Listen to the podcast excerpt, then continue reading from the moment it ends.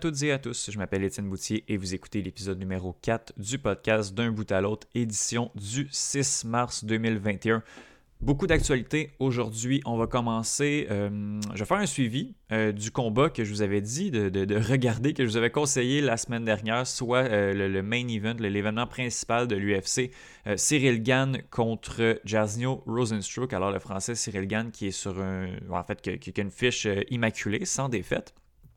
Et il a poursuivi dans la même voie en battant Jaznio Rosenstruck au bout de 5 rounds, non spectaculaires mais une victoire euh, convaincante et dominante de la part de Cyril Gann euh, qui a remporté les 5 rounds, donc 50-45 pour les trois juges. Euh, avec cette victoire-là, Cyril Gann a, grimpé en quatrième position. En début de semaine, il était, il était en cinquième position. Mais comme, comme je vous l'ai dit, l'UFC est en train d'opérer un changement de garde et l'ancien champion des poids lourds, Junior Dos Santos, ainsi qu'un énorme nom de, l'histoire des, poids lourds des arts martiaux mixtes, Alistair Overeem, ont été mis dehors par l'UFC. Ces deux gros noms qui commandent énormément de salaires. Bon, les salaires, c'est pas, euh, pas la, principale charge de, l'UFC, les principales dépenses. Mais bon, on est en train vraiment d'opérer un changement de garde. Alors, euh, ça, va être, ça va vraiment à suivre. D'après moi, il va y avoir d'autres noms qui vont sauter, comme les André Arlovski et Alexei Olenek, comme je vous ai parlé la semaine dernière. Je vais revenir sur euh, le renvoi du, de l'entraîneur des gardiens de but, Stephen White, du Canadien de Montréal. Euh, je ne vais pas m'étendre là-dessus, on en a parlé amplement, mais c'est quand même particulier qu'on effectue ce renvoi-là une semaine après avoir renvoyé Claude Julien. On aurait peut-être pu faire ça en même temps. Peut-être qu'on voulait donner une autre chance à, Stephen White, puis dans la semaine, ça ne s'est pas, pas avéré. Je, pense qu'on sous-estime un peu l'impact des, entraîneurs des gardiens de but. C'est eux qui passent leur quotidien avec, euh, avec les gardiens de but. Euh, juste, euh, juste au soccer, on, peut voir l'impact qu'un Joel Batts a eu sur, sur Evan Bush avec l'impact de Montréal. Bush, sa meilleure saison en carrière, c'est lorsqu'il a eu un, entraîneur des gardiens qui avait fait ses preuves, qui avait eu ben, un énorme palmarès, que ce soit en équipe de France ou avec l'Olympique lyonnais. Hum, j'ai hâte de voir euh, ce, que, ce, que, le remplaçant de Stéphane White va faire. Il faut dire que, que, White était là depuis beaucoup d'années, puis c'est lui qui a développé Carey Price au point où il en était, mais je pense qu'avec euh, avec les, récents résultats, Carey Price qui n'est pas dans une bonne forme, je pense que c'était peut-être le, le, temps de, du changement, de, changer d'air du côté de Carey Price et de Jake Allen également, mais je pense que c'est Price qui a besoin d'air et d'avoir une nouvelle voix, d'avoir euh, quelqu'un d'autre dans, l'effectif peut, euh, ne peut que lui faire, faire du grand bien. Le camp d'entraînement du CF Montréal a débuté euh, à Montréal. C'est très très intéressant de, voir ça. Il y a Wilfred Nancy qui, n'est pas l'entraîneur intérimaire, qui est l'entraîneur responsable pendant le moment euh, où Olivier Renard est en train de chercher un remplaçant à Thierry Henry. Et euh, Wilfred Nancy qui, dans, les, dans ses interventions médias, se dit prêt. On dirait qu'il est en train de, mener une entrevue pour un, une entrevue d'embauche quand il est avec les médias. Puis bon, il se dit qu'il se sent prêt, il pense que c'est le moment.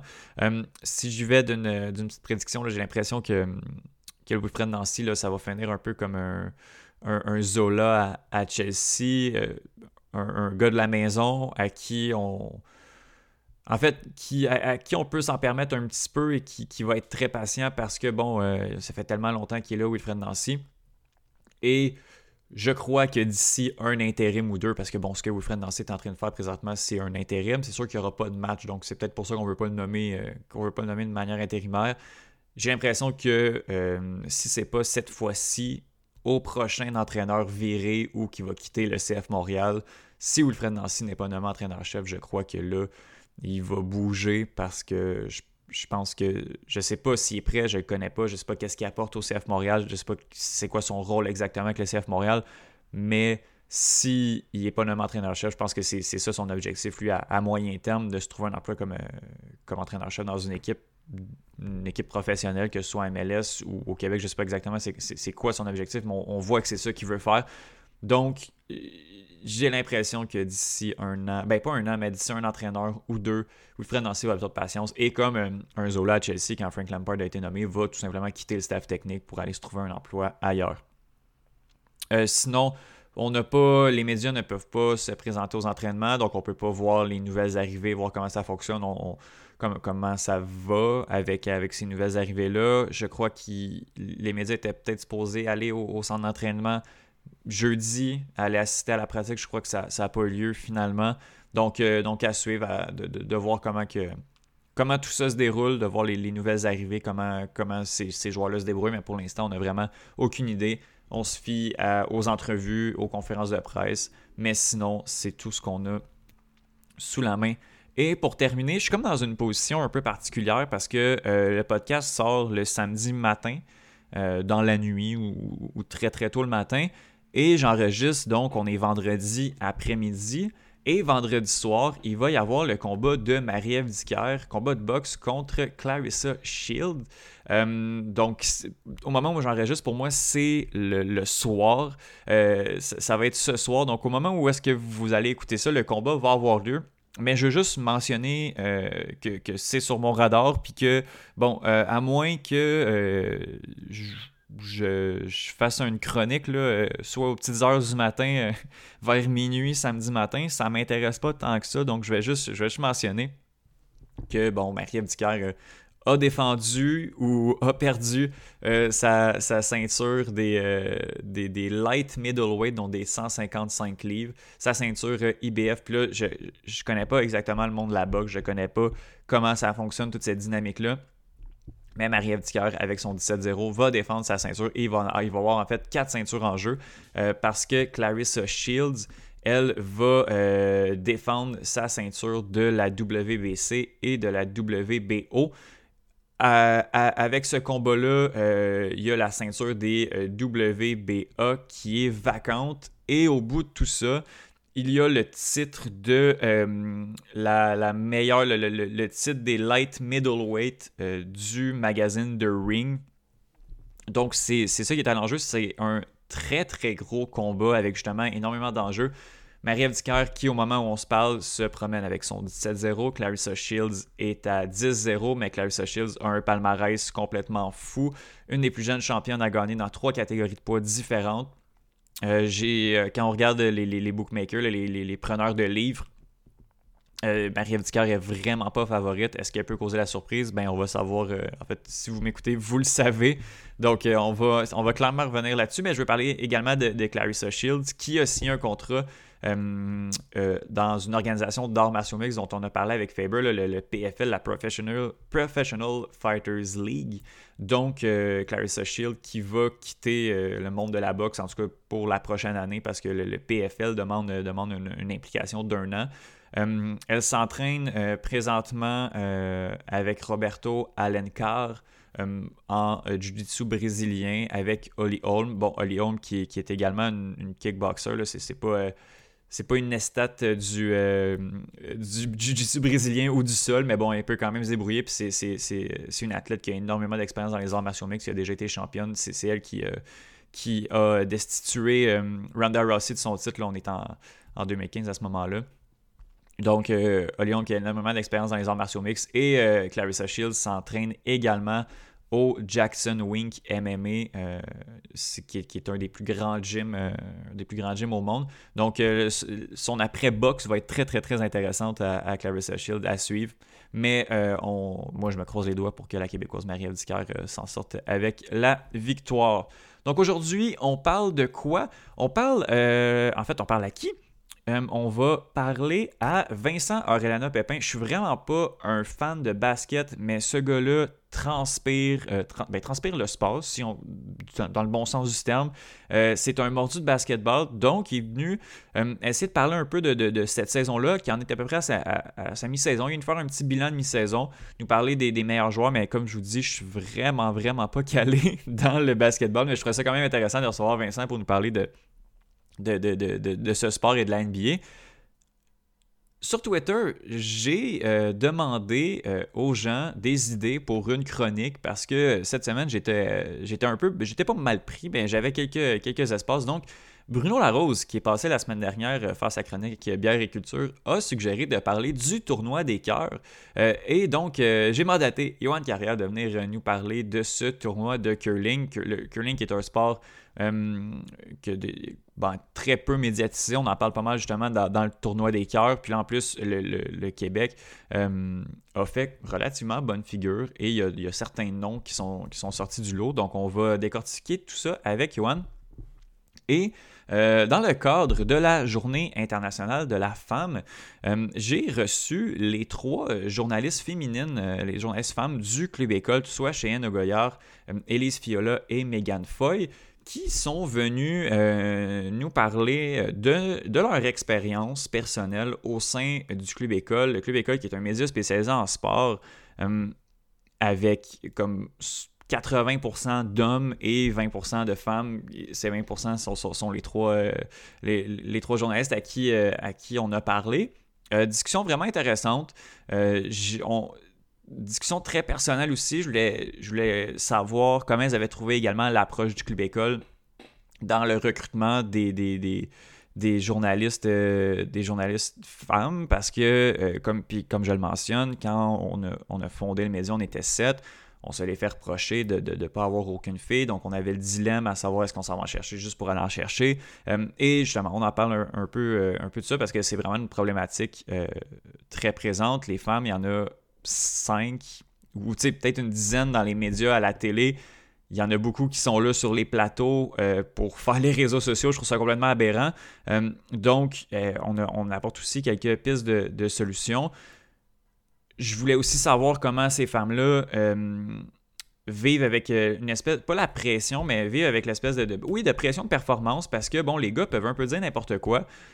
Puis il n'y a pas trop de stress, alors que les filles ont une rigueur. Puis j'ai l'impression, j'ai écouté, j'ai l'impression parfois d'être têteux un peu avec, avec les filles, mais qu'est-ce qu'elles font, le, contenu qu'elles font est pas euh, en, quantité est pas là, mais en qualité est là. Puis ils ont vraiment une rigueur avec où, les gars vont peut-être moins vont peut-être moins avoir par confiance, euh, par confiance un peu malsaine parfois. Donc, euh, je, voulais, je voulais en jaser, puis, tu sais, d'expérience personnelle, euh, d'avoir des filles sur un, sur un plateau à la radio, je l'ai vécu à choc. C'est arrivé que on, vive du mansplaining en direct à la radio à choc parce que, bon, la fille puis on, est en on, est en 2020, là, ça n'a comme aucun sens. Euh, de, de, parce que le gars, lui, le sait, puis la fille le sait pas.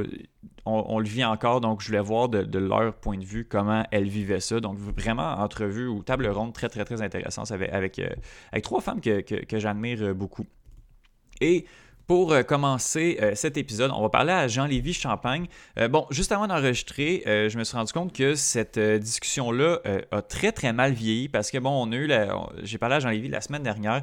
Bon, à savoir quels étaient les plans pour le Royal de Montréal. Jean-Lévis Champagne qui est propriétaire de l'équipe d'Ultimate de la ville de Montréal.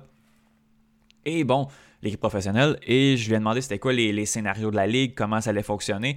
J'avais également des questions sur l'effectif. Bon, ça, euh, c'est quelque chose qu'on va apprendre. Qu'est-ce que le Royal de Montréal va faire avec l'effectif qui était prévu pour la saison 2020. Mais au moment où j'enregistre, ça fait quelques minutes, il y a le plan de la saison de la UDL, de la saison 2021 euh, de la UDL qui vient de sortir. Donc, je, je vais le lire avec vous.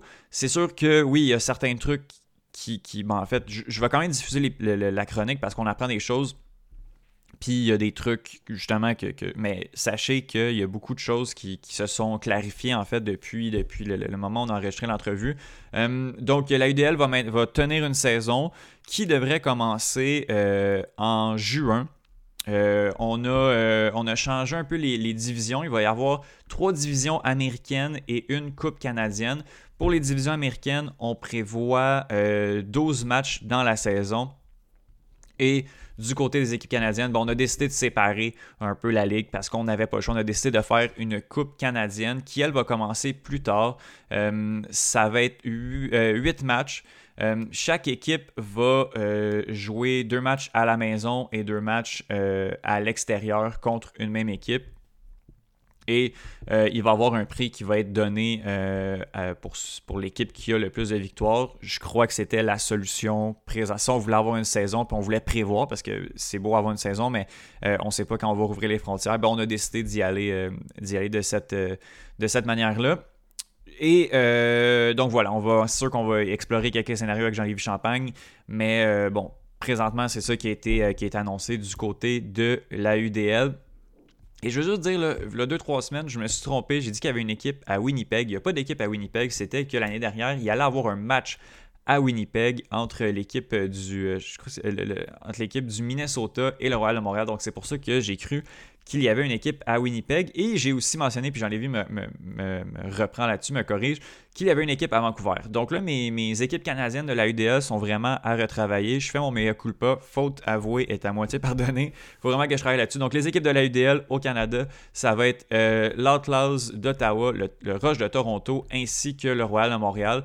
Et on va falloir qu'on s'habitue à ces deux équipes ontariennes-là parce qu'il va y avoir euh, tous nos matchs en fait cette saison vont être joués contre ces deux équipes-là. Donc on va commencer avec Jean Lévy. On y va avec le reste, puis longue intro quand même, j'ai vraiment beaucoup, beaucoup, beaucoup de choses à dire. Euh, mais, euh, mais voilà, on se lance, puis on s'en va écouter ça à l'instant.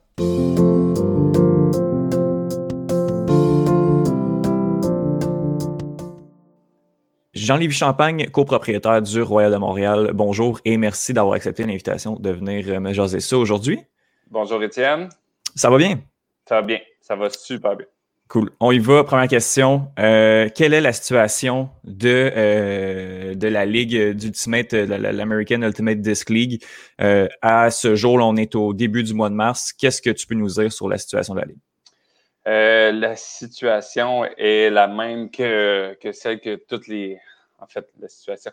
La situation est parallèle à la pandémie. En fait, on, ne peut pas voir où s'en va la, pandémie en ce moment. Là. On sait qu'il y a des meilleurs résultats de vaccination aux États-Unis, une croissance plus rapide.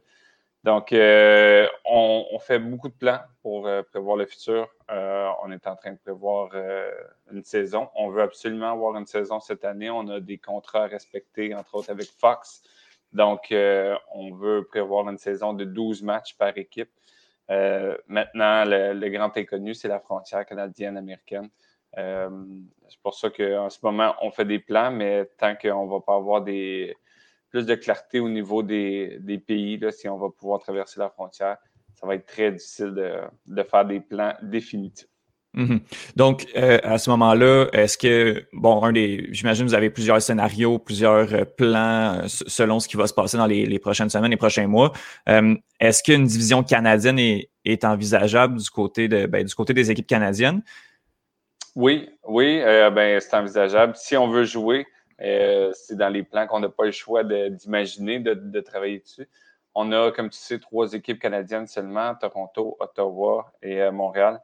Donc, euh, ça ne serait pas la situation idéale. Est-ce qu'il y a des situations idéales en ce moment en lien avec la pandémie? Euh, pas vraiment. Mais c'est un des plans qu'on a parce qu'on veut jouer. Euh, on, veut, on veut mettre notre produit à l'extérieur. On veut encore se faire connaître. Puis, on a des matchs, comme je disais, à respecter avec Fox. C'est quelque chose qui est envisageable. idéalement, idéalement, on aimerait ça jouer dans la division Est encore une fois, aller jouer contre Boston, qui est une nouvelle équipe qui n'a pas joué un match encore, qui l'équipe a été annoncée juste avant la pandémie, puis aller jouer des matchs contre New York. Et euh, encore plus important pour nous, c'est d'aller jouer au Championship Weekend si c'est possible de traverser la frontière à ce moment-là. Euh, dans la, mise au point que tu as fait il y a quelques jours avec euh, Jean-Philippe Riopel, il y a quelque chose que j'ai trouvé très intéressant euh, où tu as dit que le, niveau d'optimisme ou le niveau de certitude des, propriétaires des équipes américaines est un petit peu plus grand que celui des, propriétaires des équipes canadiennes. C'est sûr que bon, la situation justement est différente d'un pays à l'autre. C'est quoi le c'est quoi le push chez les propriétaires du Royal de Montréal présentement face à la saison? Est-ce qu'on est optimiste ou il y a encore une bonne incertitude? Euh, je te dirais qu'on y va selon les statistiques aussi. Là, c'est, vraiment la, statistique de vaccination qui nous fait peur. C'est euh, à quel point est-ce qu'on va pouvoir avoir des fans parce qu'on veut jouer devant des spectateurs, on veut pas jouer devant des estrades vides. Euh, mais je te dirais qu'on est assez optimiste pour avoir prévu plusieurs scénarios. De un pour notre saison, mais de deux également pour nos événements on a un calendrier d'événements qui est assez chargé, le Royal, pour se rapprocher des fans. On est, on est optimiste pour avoir travaillé sur tous les plans. maintenant, est-ce que la santé publique va nous le permettre et sous quelle forme? C'est des, des invariables que on ne sait pas comment répondre à ces questions-là en ce moment. Puis ça, c'est la partie qui est très difficile. Mhm. Euh, outre, le scénario d'aller jouer euh, contre Vancouver et Toronto, en fait, juste d'aller jouer avec les équipes canadiennes, euh, est-ce qu'il y a d'autres plans émis ben, par, par, votre équipe ou par la UDL concernant? Est-ce qu'il y a d'autres scénarios de, de jeu pour la saison 2021? Je te corrige, c'est pas Vancouver, c'est Ottawa. Oh mon Dieu, ben mon erreur, mon erreur. Mais euh, est-ce qu'il y a d'autres plans? Oui, il y a des plans de, jouer les, premiers mois de la saison contre les équipes canadiennes, puis attendre, euh, attendre le plus tard possible, soit en juillet, ou pour euh, traverser la frontière lorsqu'elle sera ouverte, pour aller finir notre saison puis faire nos voyages aux États-Unis. Je pense mhm. que c'est un des plans qui est, qui est relativement réaliste quand même aussi. donc, les États-Unis vont être fortement vaccinés nous, si nos joueurs ont eu la chance de se vacciner, ça, pourrait être euh, une opportunité. C'est quoi votre capacité euh, d'adaptation ou même de, réaction? Est-ce que du moment où est-ce que, je ne sais pas, je donne un exemple comme ça, la semaine prochaine, on annonce que les frontières euh, peuvent être réouvertes. Est-ce que la semaine suivante ou le lendemain, le calendrier est diffusé puis les, plans sont, sont, tous envoyés? Il va falloir quand même se, se préparer un peu. Là? Il euh, faut se préparer à plusieurs scénarios. Il y a entre autres notre stade qu'on joue à Rebillard. Euh, c'est la Ville de Montréal qui en est propriétaire. Donc, euh, la Ville de Montréal va respecter la santé publique. Donc, ça, c'est difficile pour notre calendrier également. sinon, je vous dirais qu'on est quand même en mesure de se retourner de base sur un dixième. on est prêt, on est prêt à voyager, on l'a fait dans le passé. puis, c'est d'adapter la, d'adapter le calendrier pour une saison. Fait que on est prêt, on va être prêt à toute éventualité. Euh, je pense que si la pandémie nous a préparé à quelque chose, c'est d'être prêt à tout ce qui pouvait se lancer à nous. Euh, tu as parlé de, du, stade du centre Claude Robillard. Euh, les matchs vont quand même se jouer là avec ou sans partisans. Ça va être ça? C'est nos plans. Euh, ben, c'est nos plans de jouer là, s'ils nous laissent jouer là. Euh, mhm. Donc, euh, c'est un bâtiment ville. avoir, avoir quelle sera leur ouverture. En ce moment, je pense qu'ils ne peuvent pas donner de réponse avant le mois de mars. donc, on espère avoir des, réponses à la mi-mars.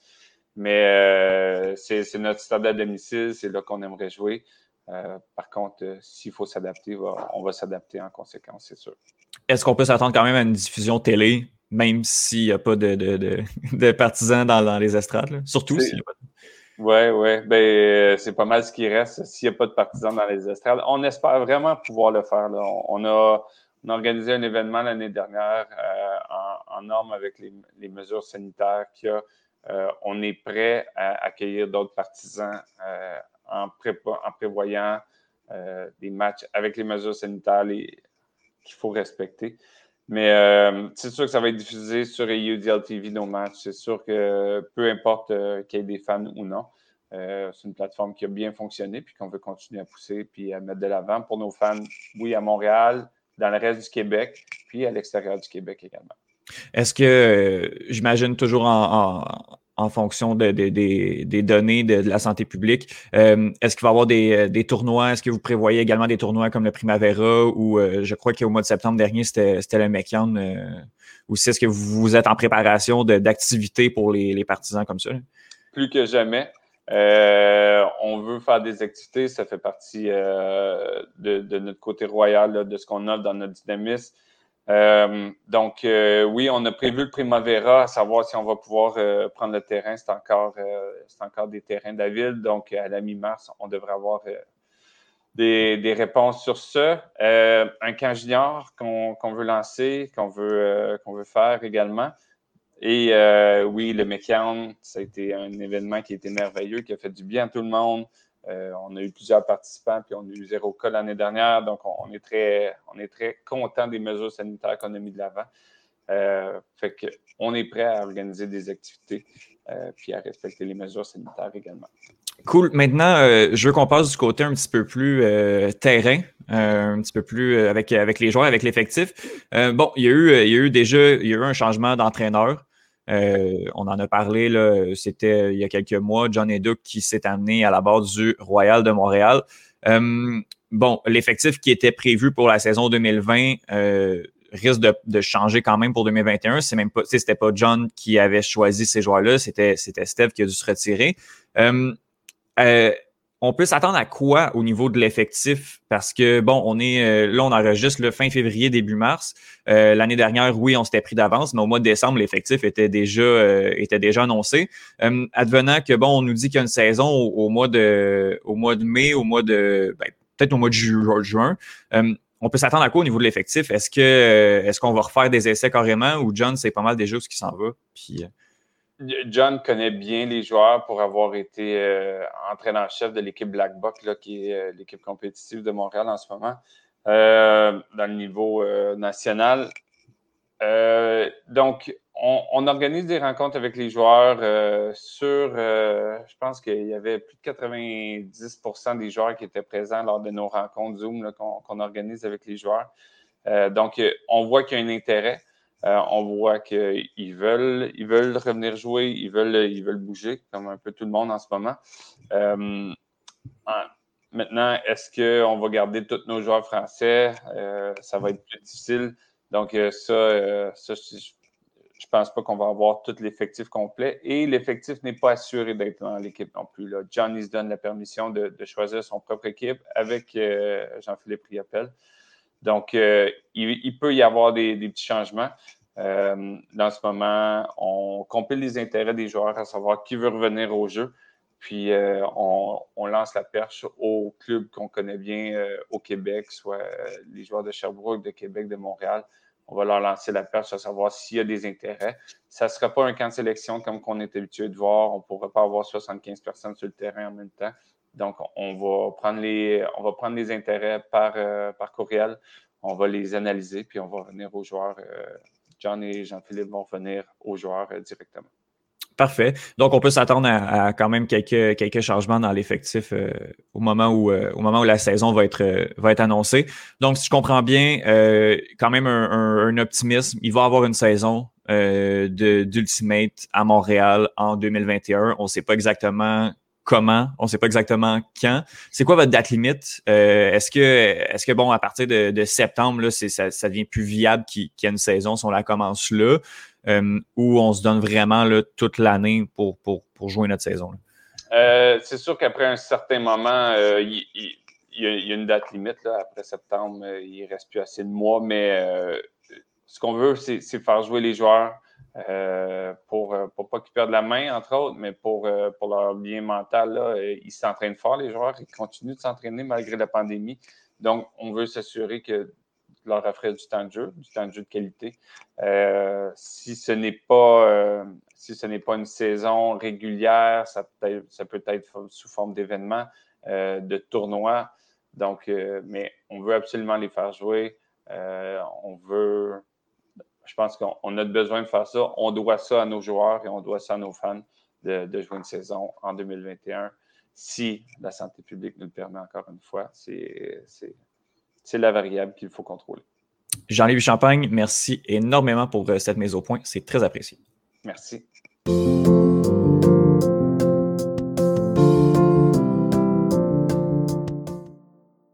Pour une des rares, pour la première fois et pour une des rares fois dans le podcast d'un bout à l'autre, on va parler de basketball avec Vincent Aurelana. Pépin, salut Vincent. Hello, ça va toi? Ça va très, très bien. Vraiment content que tu sois de, retour avec nous après nous avoir parlé euh, Super Bowl, nous avoir parlé de football américain. On parle maintenant de basketball. Puis, comme je l'ai dit un peu en intro, puis je t'ai averti, je n'y connais rien. Mais euh, le basketball et, la NBA est une ligue qui gagne en popularité, qui est extrêmement populaire. Puis je pense qu'il faut que je rattrape un peu ce, retard-là que, j'ai sur, sur ce sport-là. La NBA, euh, qu'est-ce qui OK, on va commencer. C'est quoi la grosse différence entre la saison, euh, cette saison-ci en raison de la COVID et les autres saisons de la NBA dites normales? Ben, moi, je te dirais qu'il n'y a pas tant grande différence que ça, mais si tu poses la question à un joueur, il va te dire que le fait de juste avoir, euh, je pense, maximum 500 partisans dans les estrades, pour eux, ça fait une énorme différence. Puis je pense que. Mensonge, j'ai menti. Je t'ai dit que je ne voyais pas de différence, mais il y a, il y a nécessairement une différence au niveau des fiches parce que les équipes euh, ne, sont, ne sont pas aussi dominantes à la maison qu'elles étaient par les années antérieures. Fait que c'est pas mal ça la, grande différence. Puis les matchs sont beaucoup plus serrés aussi, si on veut, parce que veux, veux pas quand tu es à la maison puis que tu as 20, 25 000 personnes qui crient en ta faveur.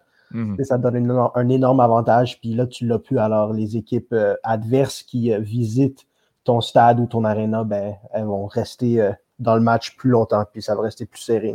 Mhm. Il y, a, une grosse, euh, ben une grosse proximité. Là. En fait, les partisans sont extrêmement proches du terrain, qui chose qu'on voit peut-être moins dans, les autres sports. C'est ça que tu n'as pas dans d'autres sports exactement. Parfois, c'est même au détriment de au détriment des joueurs parce que ce qu'on a vu dans la bulle des euh, séries éliminatoires Orlando l'année passée, c'est que les joueurs jouaient avec un abandon qu'ils n'avaient pas avant. Parce que quand tu arrives à 10 000 à l'heure, que tu sautes deux mètres dans les airs pour un lay-up, puis que tu atterris, puis que littéralement à un pied et demi, deux pieds toi, tu as la première ligne des estrades, la première ligne des partisans, c'est beaucoup plus dangereux que quand ils sont pas là. Alors, ce qu'on a mm. vu dans la bulle à Orlando, puis ce qu'on ce qu'on voit cette saison, c'est que les joueurs ont pas peur de rentrer mm-hmm. dans les partisans. Fait le jeu est sous le, sous le filet est plus rapide, plus physique, puis euh, ça fait une petite différence à ce niveau-là. Est-ce que la saison de la NBA comporte le même nombre de matchs? Est-ce qu'il y a des bulles? Est-ce que. Euh, ça va être 72 matchs au lieu de 82. Et euh, si tous les matchs ne peuvent pas être joués, ils prennent en considération pas la fiche, mais le pourcentage de victoire. OK, OK, parce que oui, il doit y avoir quand même des, quelques annulations ou, de matchs ou de reports pour l'instant. Jusqu'à la semaine passée, la seule équipe qui n'avait pas été affectée par des matchs euh, par la COVID puis qui n'avait pas vu des matchs reportés, c'était les, euh, les, Raptors. Mais malheureusement, Pascal Siakam a été euh, en contact étroit avec quelqu'un qui avait testé positif. Fait que ah les 32 équipes sont, les 30 équipes sont maintenant affectées. La saison 2020-2021 de la NBA a commencé en fin décembre et va se terminer la saison régulière mi-mai à, peu près. Euh, comment ça se passe? Qui, c'est qui les, forces en présence? Est-ce qu'il y a des surprises? Mais en premier lieu, qui domine la NBA cette année? Ben, les deux équipes de Los Angeles, les Clippers et les Lakers, sont aussi bonnes que, qu'on le croyait. Les deux équipes se sont améliorées pendant la saison. les Lakers ont gagné le championnat, puis ils ont laissé partir quelques joueurs dont ils n'avaient pas besoin, puis ils sont allés chercher Mark Gasol des Raptors. Ça, ça fait mal à tout le monde au Canada parce que les Raptors lui ont offert plus d'argent Megasa a décidé d'aller euh, d'aller pourchasser un, autre championnat avec LeBron James. Donc, ah ça, c'était assez triste. Il y a Ibaka qui est allé jouer pour les euh, Clippers, lui aussi qui était pour les Raptors euh, avant cette saison. Et les, deux équipes de Los Angeles donc se sont améliorées. Il y a le Jazz de Utah qu'on savait qu'il allait être bon, mais pas à ce point-ci. Ils ah sont hein? absolument extraordinaires du côté offensif. Je pense que les neuf premiers joueurs dans la rotation sont capables de, de tirer du 3 points sauf Rudy Gobert. Puis Rudy Gobert, ça, juste sa présence sous le filet rend la défensive des, euh, du Jazz vraiment, vraiment difficile à contrer parce que qu'ils se mettent en zone ou qu'ils se mettent homme à homme, Rudy Gobert a la discipline de rester sous le filet et de ne pas bouger et de juste faire l'arbre et d'être un, obstacle pour n'importe quel layup. C'est vraiment impressionnant sa, sa discipline de rester sous le filet. Donc le Jazz est bon les Lakers et les Clippers sont bons dans l'Ouest. Puis dans l'Est, on s'attendait à ce que la Philadelphie soit excellent aussi, mais on s'attendait pas, peut-être pas, ben non. Moi, je ne m'attendais pas à ce que Joel Embiid décide de perdre tout le poids, euh, tout, tout son embonpoint, d'arrêter de boire de Shirley Temple puis de manger des pogos. Il est arrivé, puis cette saison, il était plus près qu'il ne l'avait été pour euh, toutes ces, saisons précédentes, puis ça paraît énormément. Il est capable de rester sur le terrain plus longtemps. Il a, il a travaillé sur sa, sa shot de trois points. Je pense que c'était hier contre Utah, justement, dans les dernières secondes. C'est lui qui a égalisé le match avec un 3 points. Il ne faisait pas ça avant. Il est vraiment, vraiment impressionnant. Puis dans l'Est aussi, tu m'as demandé pour une surprise. Je mhm. pense que la grosse surprise de la saison, j'en ai parlé euh, à retour en force, c'est les Knicks. Mhm. Les Knicks qui, depuis 30 ans, sont une, une, sont une joke, c'est une blague. C'est si tu es fan des Knicks dans les 30 dernières années, tu, mets ton point, tu mets ton pouce dans ta bouche puis tu pleures de tristesse à tous les soirs avant de t'endormir en pensant à ton équipe parce que c'est vraiment atroce depuis, euh, ouais, depuis 30-35 ans. Mais cette saison, ils sont allés chercher Tom Thibodeau, qui est un joueur, un coach, pardon, un entraîneur défensif. Il se concentre sur la défensive, puis il se concentre aussi sur l'effort de ses joueurs. Puis il a vraiment euh, instauré un, changement culturel dans, dans, la franchise. Puis ça apparaît, puis ils sont allés chercher quelques bons euh, jeunes joueurs, puis ça fait une énorme différence. Cool. Euh, au niveau des déceptions, est-ce qu'il y a une équipe qui, qui vraiment sous-performe depuis le début de la saison? Ben, les Raptors. Mm-hmm. On aimait penser que les Raptors, même avec les pertes de Gasol, puis euh, Ibaka, puis Danny Green, on, aimait penser que.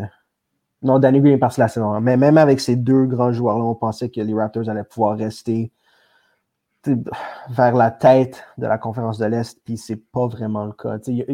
comme je t'ai dit, c'était une des seules équipes qui n'avaient pas été affectées par la COVID, puis même avec ça, défensivement, ils sont excellents comme ils l'ont toujours été parce que Nick Nurse, c'est un génie défensif comme on n'a pas vu depuis euh, Greg Popovich dans son prime. Mais le problème, c'est que sans Ibaka, sans Gasol, c'est vraiment difficile pour eux de dominer dans le poste, dominer dans l'eau parce que leurs leur grands joueurs, leurs leur centre maintenant sont Chris Boucher, qui pèse 190 livres avec des tartes dans ses poches. Il, Ce gars-là, il est bon, il est capable de tirer du 3 points, il a, un, nice jumper, mais quand vient le temps de. Quand le jeu ralentit que dans le quatrième quart et que le, jeu se joue à, half court, c'est beaucoup plus difficile pour lui d'aller chercher un panier comparativement à Gasol ou Ibaka. Puis l'autre gars qui joue sans Aaron Baines, l'Australien, lui pour de faire un layup pour sauver sa vie.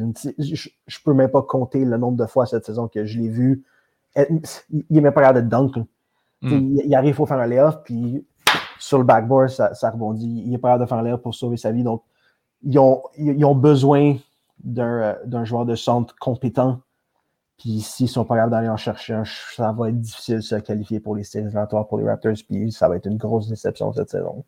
Euh, les séries, c'est au niveau des, conférences, on ne parle pas des divisions. Euh, on parle de 8 par conférence, exact. OK, les 8 premiers. Présentement, les Raptors sont 8e, donc vraiment. 8e à 17 victoires, 18 défaites. Ça va être serré, serré, serré. Puis derrière eux, ce qui n'est pas encourageant, c'est que derrière, eux, il y a les Pacers que eux devraient se les, Pacers d'Indiana qui devraient se replacer parce que ils ont une équipe trop bonne pour être 9e, avec Zabonis, avec Malcolm Brogdon, Miles Turner, puis le frère de Holiday, sont trop bons pour rester à cet endroit-là.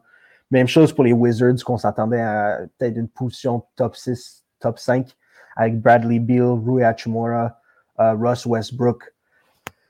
Eux aussi, j'ai l'impression. Puis ils ont gagné, ils viennent de gagner plusieurs matchs en quelques semaines. Donc, eux, ça va replacer. Puis il y a une de ces équipes-là qui va, euh, faire sortir Toronto des euh, séries éliminatoires, puis ça va être décevant. Est-ce que, euh, est-ce que les, les, équipes jouent dans la même division euh, seulement, euh, comme on peut le voir dans la Ligue nationale de hockey? C'est pas comme hockey, non. non. N'y a pas besoin de faire ça.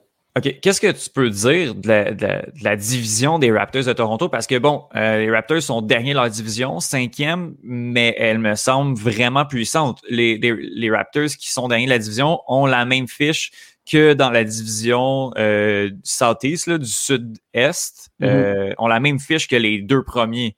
Donc, est-ce qu'il est y a un, problème? Est-ce que, est que ça sert justement, est-ce que ça dessert les Raptors de se retrouver dans la division Atlantique? Non, ben. Pas vraiment. Parce que oui, cette saison, leur division est vraiment, vraiment forte. Mais comme je t'ai dit, ils sont dans une division avec les Knicks, que ça fait 30 mm-hmm. ans que c'est une blague. Puis ils sont avec les Nets, que ça fait 10 ans que c'est une blague. Donc, oui, cette année, c'est difficile, mais on ne peut pas les plaindre parce que leur division a été un grand avantage pour eux. Euh, ces dix dernières années. OK.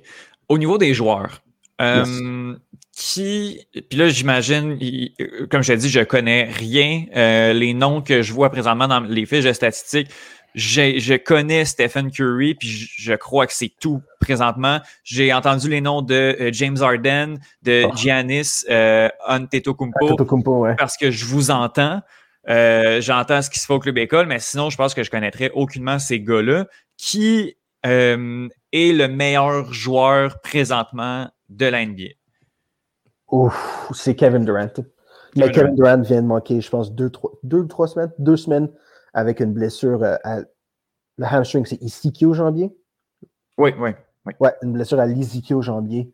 C'est lui meilleur. je pense que c'est euh, assez clair lorsqu'il est au top de sa forme que c'est le meilleur joueur dans la ligue. Il joue défensivement. défensivement, il est capable de couvrir quatre positions. À l'offensive, c'est le meilleur. C'est le meilleur forward offensif qu'on a vu de tous les temps. Je pense qu'il a passé Larry Bird il y a de cela quelques années. Puis Larry Bird, c'est un de mes joueurs préférés de tous les temps. Il est capable de, se rendre au filet à volonté. Il est capable de se rendre à la ligne de la ligne de le, free throw line à volonté. Il est capable de lancer du trois points à volonté. Il fait tout. Personne ne peut l'arrêter. Puis défensivement, il est très, très, très solide.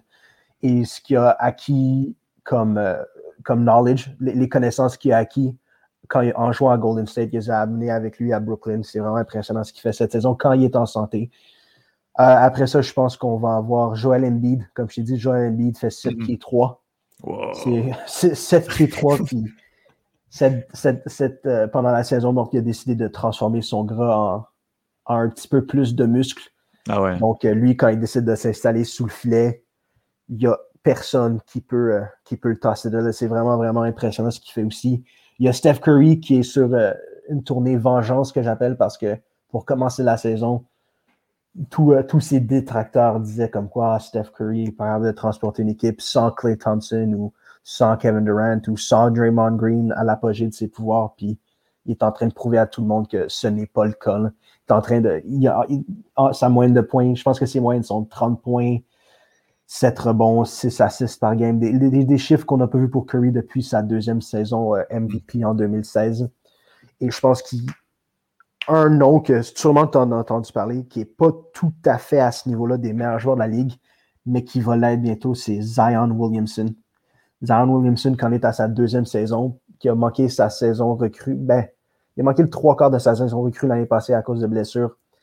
Zion Williamson, c'est une licorne. C'est un one-of-one. On n'a jamais vu quelqu'un comme lui, puis je doute qu'on voit quelqu'un comme lui dans, euh, le futur. C'est, il est undersized, il est petit pour sa position. J'ai fait 6-5, je crois, 6-6, mais c'est une montagne de puissance c'est comme, il n'est pas aussi grand que Joel Embiid, mais il est plus fort que Joel Embiid. Il, a il saute plus haut que tout le monde, mais ce qui est le plus impressionnant avec lui, c'est son habileté à son deuxième saut. il va sauter, disons que tout le monde saute, saute en même temps, les gens vont ratterrir tous en même temps, mais Zion Williamson va faire son deuxième bond, va aller chercher le rebond avant que l'autre personne ait pu comme cligner des yeux. C'est incroyable ce qu'il fait. Et on l'a vu la semaine passée, il jouait Boston. Puis lorsque, lorsque le jeu ralentit, comme je te dis, lorsque le jeu, a ralenti au quatrième quart et qu'il a fallu donner le ballon à quelqu'un pour que cet individu-là aille gagner le match lui-même, ils l'ont donné à Zion Williamson et il a juste, il a juste dit OK, tassez-vous de mon chemin. Et il s'est dirigé vers le filet. Puis c'est comme, c'était comme, comme Abraham puis la main rouge. Il a séparé les eaux de la main rouge. Les joueurs adverses sont juste, ont juste rebondi sur lui. Tristan Thompson, qui est un bon Canadien qu'on aime bien, Tristan Thompson s'est retrouvé les fesses par terre avec un air abasourdi comme ça sur sa face, disant euh, Est-ce que je viens de me faire ramasser par un camion remorque? C'était incroyable. Fait que oui, Zion Williamson n'est pas encore au niveau des Kevin Durant, des Curry et des Joel Embiid, mais il va l'être bien avant qu'on puisse. Euh, il va arriver là avant qu'on le pense. Yeah, et, et pour, euh, pour terminer, euh, petite page sur, sur les Québécois, où est-ce qu'il y a plusieurs, je sais qu'il y a Lugansdor, présentement, j'ai entendu parler du nom de Karim Mané également dans l'NBA. Est-ce qu'il y a d'autres athlètes québécois dans l'NBA que, que ces deux joueurs-là? Ah ben, il y a Chris, ton boy Chris Boucher. Oui, oui, voilà. Oui. Chris Boucher de Montréal-Nord qui joue très bien, mais que faut, faut qu'il prenne du poids, man. Faut qu'il commence à manger ses croûtes, faut qu'il commence à même pas, il faut qu'il juste, faut qu'il mange du beurre. Faut qu'il prenne du gras, puis c'est parce que à, 190 livres, à 7 pieds, ça fonctionnera pas. Il n'y a mhm. pas la physionomie pour performer à un haut niveau. Lugensdort, oui. de qui je n'étais pas un grand partisan l'année passée parce que quand, je le regardais jouer, il prenait des shots, pardon, il prenait des tirs complètement ridicules. Des, des, mauvaises décisions en quatrième quart, juste des trois points qui n'étaient pas nécessaires de prendre c'est beaucoup, beaucoup, beaucoup amélioré cette saison. Il tire beaucoup mieux, mais il est beaucoup plus intelligent aussi. Il a toujours été défensivement très, très, très, très fort. C'est un, un des seuls joueurs dans la ligue qui est capable de pas arrêter LeBron parce que personne arrête LeBron, mais il est capable de ralentir LeBron, ce qui est à dire énormément. Puis en plus, il a ajouté une shot de 3 points cette saison. Fait il, joue très bien. Puis Karim Mané, je m'excuse que je, je, je, connais pas je connais pas assez Karim Mané pour t'en parler euh, en ce moment. -là. Oui, ben, présentement, je joue, je crois, dans. Ça s'appelle la, la, la J-League, la G-League. la G-League. Qui est comme. Euh, est-ce que c'est une espèce de, de, de, ligue américaine ou de, de division 2? Oui, ok, ok. Club école, c'est ça. C'est comme le Rocket de Hamilton. Ou... Ok.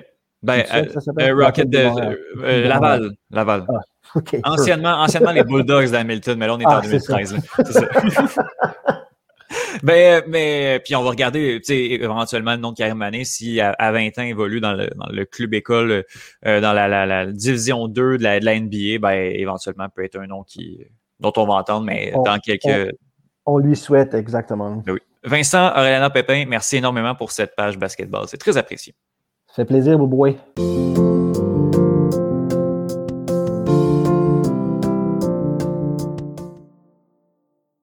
Du 19 au 28 février dernier euh, se euh, tenait le tournoi des cœurs Scotties de curling. On en parle avec Johan Carrière. Rebonjour pour la troisième fois, Johan. Hey, sérieusement, là, je commence à penser qu'on devrait peut-être jouer un jeu. À chaque fois que je viens à ton podcast, il faut que je parle d'un sport différent. Mais, OK, je, vais te le dire, c'est un peu le, mon plan avec toi, d'essayer de te faire parler de tout plein de choses. Euh, justement, d'essayer de te sortir un peu de ta zone de confort parfois, de venir, de, de, venir me parler de d'autres trucs, mais c'est aussi de venir me parler de l'actualité. Tu sais, mm-hmm. De venir me décrire un sport, tu pourrais très bien, mais aussi de venir me parler de l'actualité de, de, ce sport-là. Je pense que tu es mon, mon chroniqueur tout désigné pour d'un bout à l'autre. Euh, je, je pense que, tu sais, on connaît de manière générale les règlements du curling. Honnêtement, moi, je trouve que ça s'apparente en termes de règlement beaucoup à la pétanque. Ben, j'allais dire, c'est essentiellement de la pétanque sur glace. Ah, bon, ben, euh, explique, est-ce que tu peux nous expliquer là, rapidement, comme quelques, bon, quelques secondes ou quelques minutes, c'est quoi les règlements du curling? Bon, essentiellement, euh, le curling, comme dans tous les sports, c'est l'équipe qui fait le plus de points hein, qui l'emporte. Euh, comment ça se passe en fait? Bon, il y a des variantes euh, qui existent, mais le, ce qu'on voit au tournoi des cœurs, ce qu'on voit au Briars, qui est le format le plus connu, c'est des équipes de quatre euh, joueurs ou joueuses qui et ça se joue sur, sur des bouts. Donc, les, les bouts, c'est l'équivalent des manches, par exemple, au baseball. Donc, au, curling, par contre, ça s'appelle un bout. Euh, c'est des ends en, anglais. Et ça se joue sur. Euh, ça va se jouer généralement sur 8 bouts.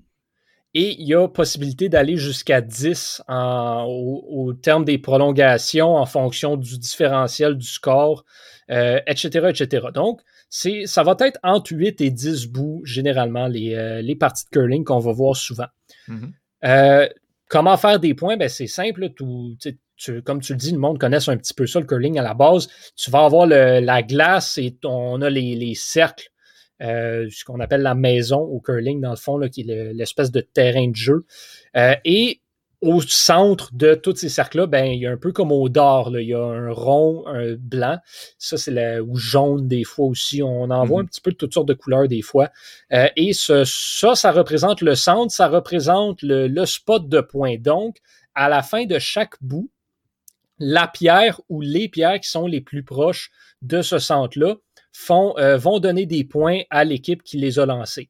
Donc, au curling, bon, on va avoir pour le pour simplifier les choses, on va avoir les rouges puis on va avoir les jaunes. Euh, donc, les, si c'est les, si la pierre rouge est plus proche du centre, ben les rouges font un point, mais font autant de points qu'ils ont de pierres plus proches que celles des jaunes. Donc, par exemple, si les trois pierres les plus proches euh, du centre sont rouges, ben les rouges font trois points. Mais s'il y en a seulement qu'une qui est rouge, ben les rouges font un point, euh, etc. Donc, ça vient avec, ça vient avec toutes sortes de stratégies. Euh, les équipes vont euh, lancer huit pierres par bout. Je mentionnais qu'il y avait quatre personnes euh, dans l'équipe, donc chaque membre de l'équipe va en lancer deux. Essentiellement, grosso modo, c'est un petit peu ça le curling. OK. Et puis, honnêtement, bon, euh, c'est comme un sport qui est un, qui est un peu snobé, là, ou pas, je veux pas dire ridiculisé, mais comme on va regarder le mm-hmm. curling en pensant que bon, ça peut être un peu plate, euh, plate à jouer, plate à regarder, mais honnêtement, euh, je me rappelle l'année dernière, on était, j'étais dans un bar parce que le 3 mars dernier, 2020, en fait, on pouvait être dans des bars, puis il y avait le tournoi des cœurs 2020 qui jouait. Et je trouvais, tu sais, c'est pas plate tant que ça à regarder, comme aucun sport est, plate à regarder quand on, s'y attarde euh, attentivement. le tournoi des cœurs, Scotties, juste pour la plug. Euh, ça, ça, peut sembler niaiseux, mais euh, au curling, s'il y a quelque chose de très important, c'est les sponsors. c'est mhm. vraiment, le monde va plus référer ça comme étant les Scotties ou les Scots que le tournoi des cœurs. OK. Ce qui est, ce qui est assez intéressant. Ben ben dans le penchant euh, anglais, ben, c'est le Briar, mais c'est assez commun. C'est dans le langage populaire de dire le Briar Tim Hortons. OK. Mais euh, avec, le sponsor qui, j'imagine, doit rester parce que ça aide beaucoup. Euh, c'est quoi le tournoi des cœurs? Ou le Scotties ou le Scots? Essentiellement, bon, le tournoi des cœurs, c'est euh, le championnat canadien de curling féminin. En, gros termes, essentiellement, c'est ça. Le Briar, ça va être le championnat canadien masculin, mais le tournoi des cœurs, c'est le penchant féminin. Donc, ce que ça veut dire, c'est que ça regroupe une équipe de chaque province et territoire du Canada qui est euh, l'équipe championne de sa province ou de son territoire. Donc, par exemple, il va avoir le championnat québécois de curling, il va avoir le championnat de l'Ontario de curling, il va avoir le championnat du Manitoba, et l'équipe qui gagne dans chaque province s'en va euh, au tournoi des cœurs. En plus de ça, on rajoute deux équipes, normalement deux équipes wildcard, qui euh, sont les deux meilleures équipes parmi les équipes qui ne se sont pas qualifiées. C'est pour ça qu'on va des fois avoir, euh, comme c'était le cas cette année, bon, il y a trois équipes, euh, non, ouais, trois équipes qui venaient de, l'Ontario essentiellement. C'est le Manitoba, de ce que je, de ce que je oui, vois. du Manitoba, pardon, excuse-moi, ma faute. Pas de problème. Oh, ben, en fait, c'est assez particulier cette, année. Manitoba et l'Ontario étaient un petit peu trop représentés. Mais euh, c'est ça, euh, parce que dans le fond, c'est justement, souvent, il va y avoir des équipes euh, de l'Ontario qui vont se qualifier pour les wildcards, le Manitoba également. Ce sont deux provinces qui sont assez fortes au curling canadien. Donc, on va souvent voir ces, ces, provinces-là avoir deux ou dans le cas de cette année, même trois équipes. Parce que cette année, en raison de la COVID, il y a des provinces qui n'ont pas tenu de championnats provinciaux. Donc, pour permettre à plus d'équipes de y accéder quand même, ben, il y a eu trois équipes wildcard qui sont rentrées au lieu de seulement deux. OK. Euh, Johan, qu'est-ce que ça. Donc, c'est l'espèce de tournoi, le championnat canadien euh, féminin, c'est le plus grand tournoi, j'imagine, de l'année au Canada? Ben, écoute, c'est pas compliqué. En termes de. Pour les curleurs et curleuses canadiens et canadiennes, il y a une affaire de plus gros que le Briar ou que le tournoi des cœurs, c'est les Olympiques. Oh wow. Oh wow, quand même. Quand même. Ça, ça, ça s'en va à peu près là. Est-ce que l'équipe, l'équipe gagnante du tournoi des cœurs est qualifiée pour les Olympiques? Non, c'est, assez, c'est un petit peu différent. Euh, l'équipe qui remporte le tournoi des cœurs euh, va l'année suivante être Team Canada. Donc, quand tu gagnes le tournoi des cœurs, c'est la même chose au Briar. Tu reviens automatiquement l'année prochaine et tu es l'équipe du Canada. Par exemple, cette année, euh, l'équipe qui a gagné, c'est l'équipe Enarson, qui mhm. avait remporté le tournoi l'année dernière et qui était donc devenu équipe Canada et qui là, bon, sera de nouveau équipe Canada euh, l'année prochaine. Euh, l'année dernière, c'était, elle représentait le Manitoba. OK. Donc, euh, l'équipe Canada, c'est l'équipe gagnante de l'année dernière qui vient un peu défendre son titre. Exactement. Par contre, euh, ce qui est assez intéressant, c'est que euh, quand, vient le temps des Olympiques, il y a un nouveau tournoi. Donc, en plus du tournoi des cœurs, ben, il y a le tournoi de qualification pour les Olympiques et c'est l'équipe qui remporte ce tournoi-là qui est l'équipe qui s'en va représenter le Canada aux Jeux Olympiques. OK, donc ça donne une bonne estimation, mais ça ben, généralement, rien. Tu peux t'attendre à ce que l'équipe qui remporte le tournoi des cœurs soit l'équipe qui va aller représenter le Canada euh, aux Olympiques, mais il y a des, ça permet là, à, d'autres équipes quand même d'avoir la chance euh, d'aller aux Olympiques parce que mettons une équipe a un mauvais tournoi des cœurs cette année-là puis que ça donne que c'est l'année olympique, ben c'est ça, c'est un petit peu plate euh, pour ça. Mm-hmm l'édition 2021 qui s'est terminée dimanche dernier, je crois, le 28, euh, février. Euh, comment ça s'est passé, cette édition-là, et qui l'a gagné? Bon, ben, comme je, comme je mentionnais, c'est l'équipe Enarson qui a répété mhm. euh, la victoire. Et en fait, fait intéressant, c'était exactement la même finale que l'année dernière. Donc, c'était l'équipe Enarson face à l'équipe de Rachel Oman, qui, si vous suivez un petit peu ça, le curling. Euh, Rachel Oman, c'est assurément un nom que vous allez reconnaître.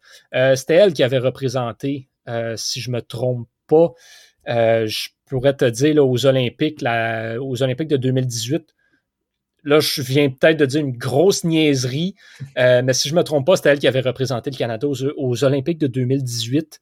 Euh, Rachel Woman, qui est donc un des plus gros noms du curling canadien, particulièrement chez les femmes, qui, s'est rendu en finale, en fait, pour le, tournoi de cette année. C'était, en fait, c'est pas compliqué. C'est l'équipe Woman qui avait fini au premier rang, donc l'équipe de Rachel Woman s'est rendue directement en finale. L'équipe Canada a dû passer par, un, par le match de, semi-finale pour euh, ensuite aller, euh, aller remporter le tournoi. Donc, ça a été un parcours un petit peu plus long et compliqué. Mais euh, c'est une victoire quand même pour l'équipe Einarson qui répète donc de, de l'année dernière. Il y a eu quelque chose aussi qu'on a un record qui a été battu euh, Jennifer Jones est devenue la curleuse la plus euh, ayant remporté le plus de matchs au tournoi des cœurs. Donc, elle est entrée dans le tournoi avec 150 euh, victoires. Le record était de 152 et elle l'a battu là, et maintenant porté sa fiche à 159 victoires au tournoi des cœurs. Jennifer Jones, comme Rachel Oman, si vous suivez ne serait-ce qu'un petit peu le curling, vous connaissez assurément ce nom-là. C'est peut-être la plus grande curleuse de l'histoire du Canada. Le, curling, c'est un sport qui est quand même, je dirais peut-être plus populaire euh, dans le reste du Canada qu'au Québec. Est-ce qu'on peut dire que les deux, les deux puissances euh, en termes de province, c'est le Manitoba et l'Ontario? Oui, assurément. c'est un de ces sports-là qui vraiment est très populaire dans le Canada anglais. C'était le sport des anglophones là, euh, il y a il y a très longtemps. Mhm. Euh, donc, là, c'est un petit peu pour ça que c'est moins connu au Québec. C'est beaucoup moins développé que, par exemple, le hockey, qui, à une certaine époque, a été beaucoup plus le sport des francophones, euh, tandis que le curling était le penchant des sportifs des anglophones. Donc, c'est un petit peu pour ça que c'est moins développé, que le Québec est moins une puissance. Mhm. Parlant du Québec, on a, euh, on a une équipe qui est allée mhm. représenter la province pendant ce tournoi-là quelle a été sa performance? Comment ça s'est passé pour euh, l'équipe québécoise? Bon, c'est euh, l'équipe québécoise qui était menée par euh, Laurie Saint-Georges, dont on a un petit peu parlé à retour en force.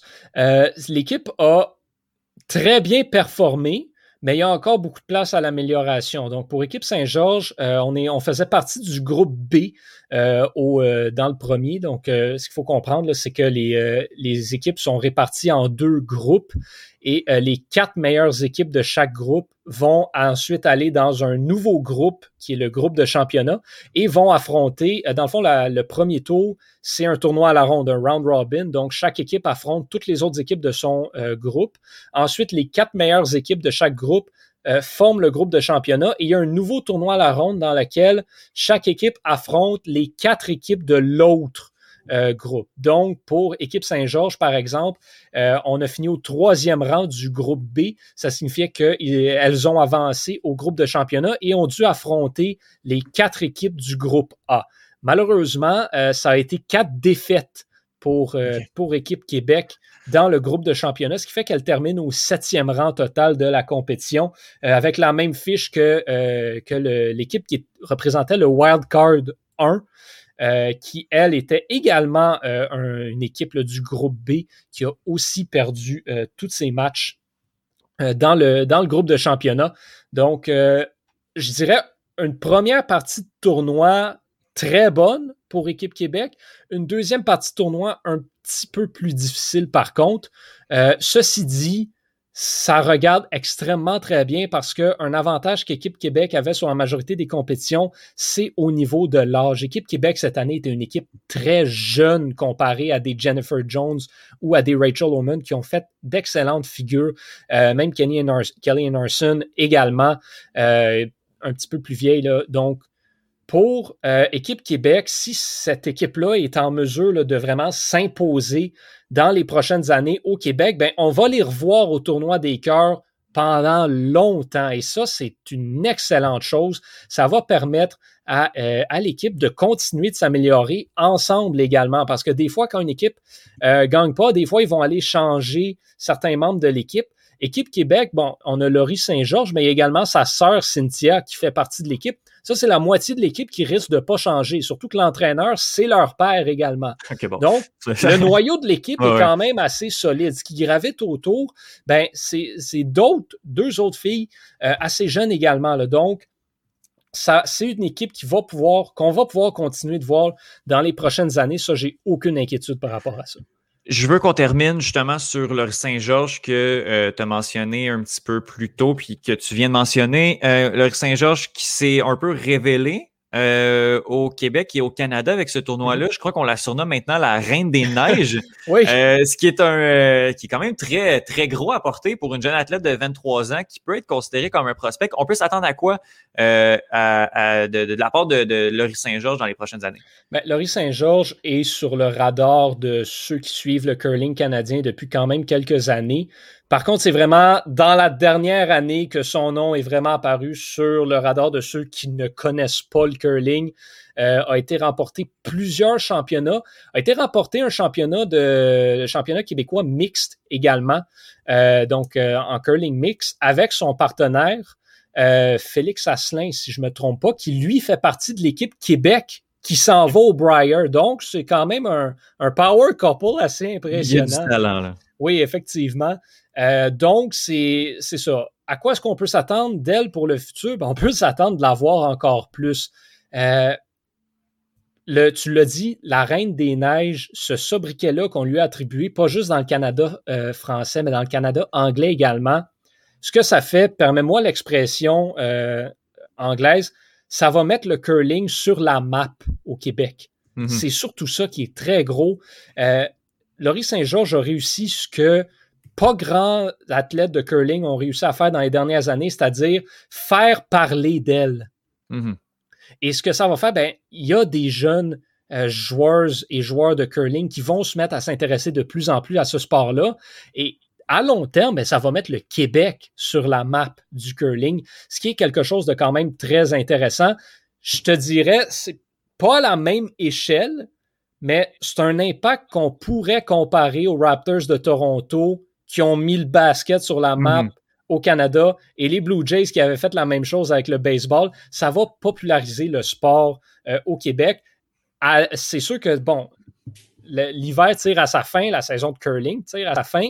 Euh, mais pour le long terme, ça regarde très bien vraiment pour, euh, pour le curling québécois, surtout quand tu as quelqu'un qu'on surnomme la reine des neiges comme tête d'affiche. Mais oui, quelqu'un qui est très charismatique aussi. Donc, justement, si les résultats, euh, les résultats s'enchaînent, ça peut être très, très bien pour, pour ce sport-là au Québec. Yvan Carrière, merci beaucoup d'être venu débriefer ça, un peu nous expliquer ça parce que faut que je te dise que ben, je connaissais le sport, mais et le nom du tournoi, sinon c'est tout. Donc, tu as encore relevé ce défi-là avec brio, mon ami. Merci énormément. Ben, ça fait plaisir. Merci à toi.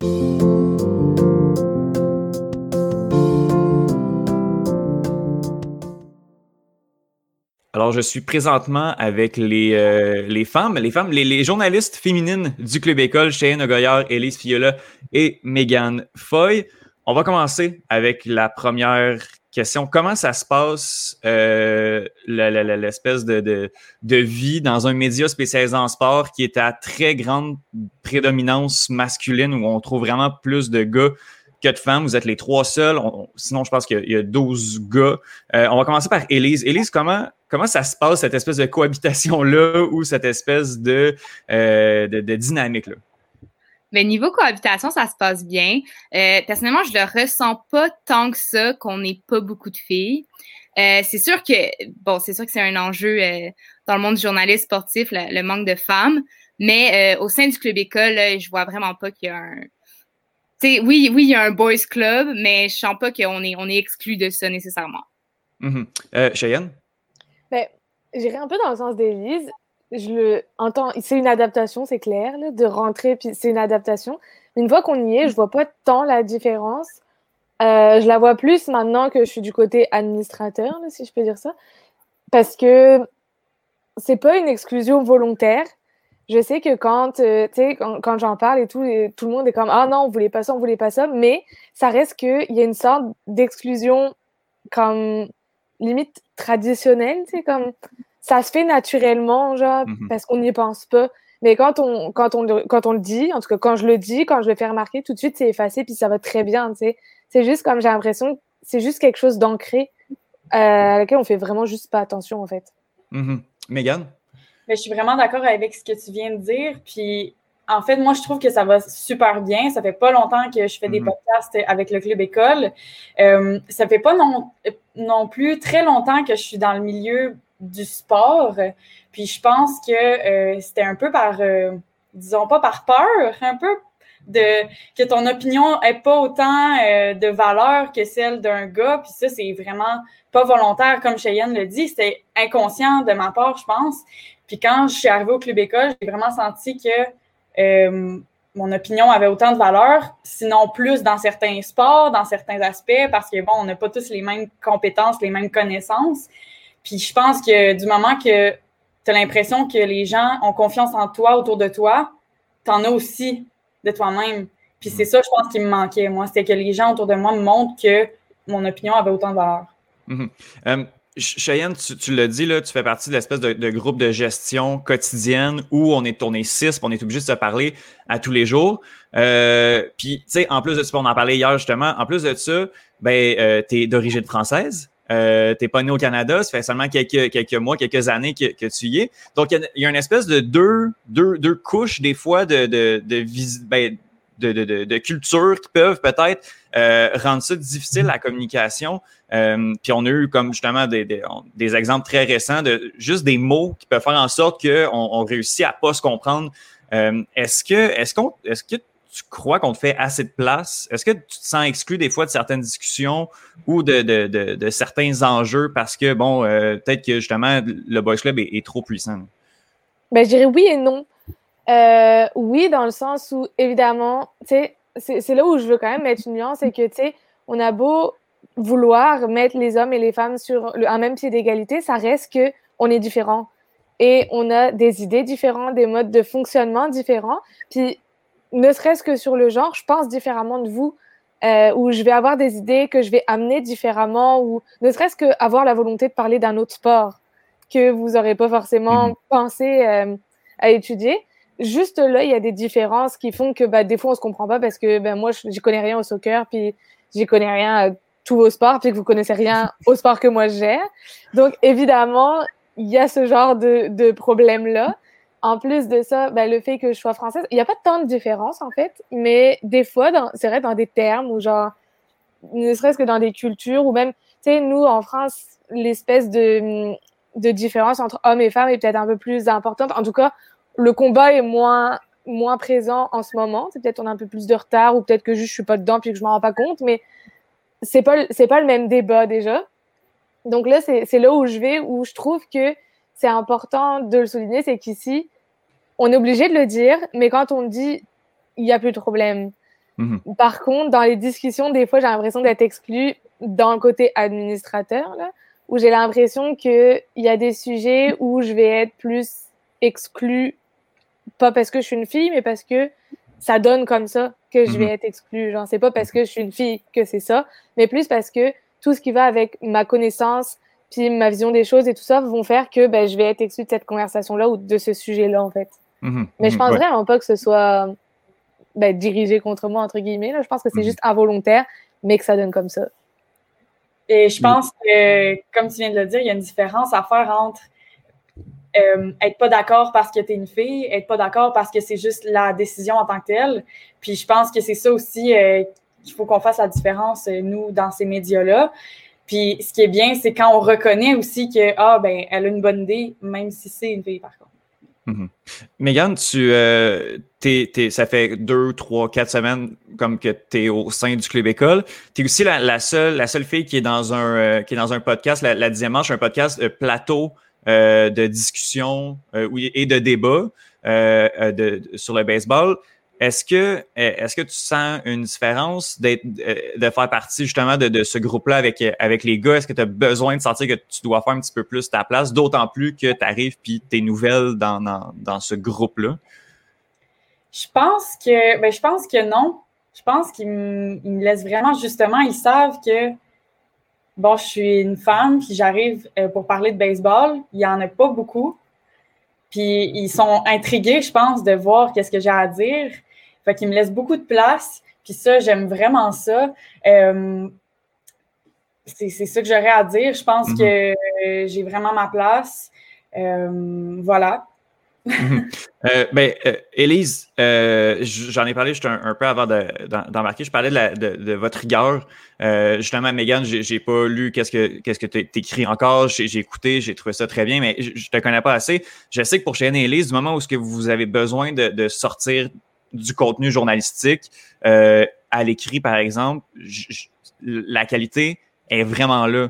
Plus que qu'est-ce qu'un gars va pouvoir faire, euh, un gars qui va être peut-être au niveau de, la, quantité, euh, qui va sortir vraiment de trucs, mais qui, à mon avis, va avoir la confiance et n'a pas nécessairement besoin de, se prouver, de prouver qu'il est capable de faire un article sur le sport. Est-ce que, euh, Élise, bon, cette rigueur-là qui, qui vient, est-ce que tu penses qu'elle est naturelle ou tu rajoutes peut-être, ben, j'imagine qu'elle est naturelle aussi, mais est-ce que tu as besoin de rajouter comme une petite couche de plus parce que il y a deux autres gars qui, te regardent, qui te checkent, puis tu as besoin de sortir quelque chose passer du sport. Euh, je pense pas que ce soit la pression du regard de l'autre, mais je pense que aussi personnellement, le fait que euh, le sport, c'est pas mon, mon domaine de prédilection, en fait. Là, je, personnellement, je suis un peu plus euh, niveau culture et tout ça. J'ai plus d'aisance là-dedans. Donc, quand j'écris pour euh, le club école, j'ai, oui, j'ai cette pression-là de, de vouloir que mon article soit euh, on point, là, que, que tout ce mhm. que je dis soit vérifié, que tout ce que je dis soit soit euh, tu sais je veux pas mettre d'opinion nécessairement parce que justement c'est pas nécessairement ma, ma tasse de thé puis je pense pas que ce soit parce que je, sois je suis une femme mais je pense que c'est plus mon expérience qui qui m'amène justement à, à, me retirer un peu dans ce groupe de gars là qui qui mangent du sport qui qui vivent du sport. Donc, c'est sûr que oui, niveau rigueur, là, c'est, j'imagine, ben, tu le dis, là, ça transparaît du, peut-être, euh, je sais pas si c'est un manque de confiance de mon opinion, mais, euh, mais c'est sûr que quand j'écris quelque chose, quand je produis quelque chose, je veux que ce soit, euh, je veux que ce soit journalistique, puis je veux, je veux pas que ce soit justement une nouvelle rapide, je veux que ce soit recherché parce que aussi ça m'aide dans mon processus à moi de d'apprendre sur les sports, d'apprendre sur ce, ce monde-là que oui, je connais, mais pas nécessairement en profondeur. Mhm. Euh, quand on a fondé le Club École, on était sept gars. Même pendant la fondation, avant que le projet soit, soit, soit public, on a eu la discussion. Est-ce qu'on embarque une fille dans le projet? Euh, est-ce que comment on fait après ça pour attirer les, filles? J'ai eu des discussions avec des amis aussi. On se les fait reprocher aussi au moment du lancement du, projet qu'on n'avait pas de, de, de journalistes féminines dans, dans, le, le, crew, dans l'effectif. Euh, puis après ça, même à l'interne, on se disait, OK, qu'est-ce qu'on fait? Est-ce qu'on s'en va cibler des filles directement pour avoir des filles? Ou on, leur dit que la porte est ouverte, puis euh, on, les laisse venir? Sauf que il y a une espèce de, contre-coup à ça parce que, bon, a aucune femme, ben, peut-être que celles-ci vont être, un peu rebutées parce que.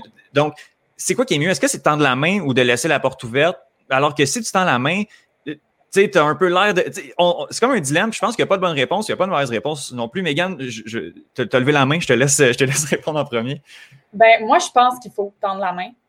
Je ne sais pas si toutes vont être d'accord avec moi, mais moi, dans mon, en tout cas, dans mon cas, quelqu'un m'a tendu la main pour que je vienne mhm. au l'école.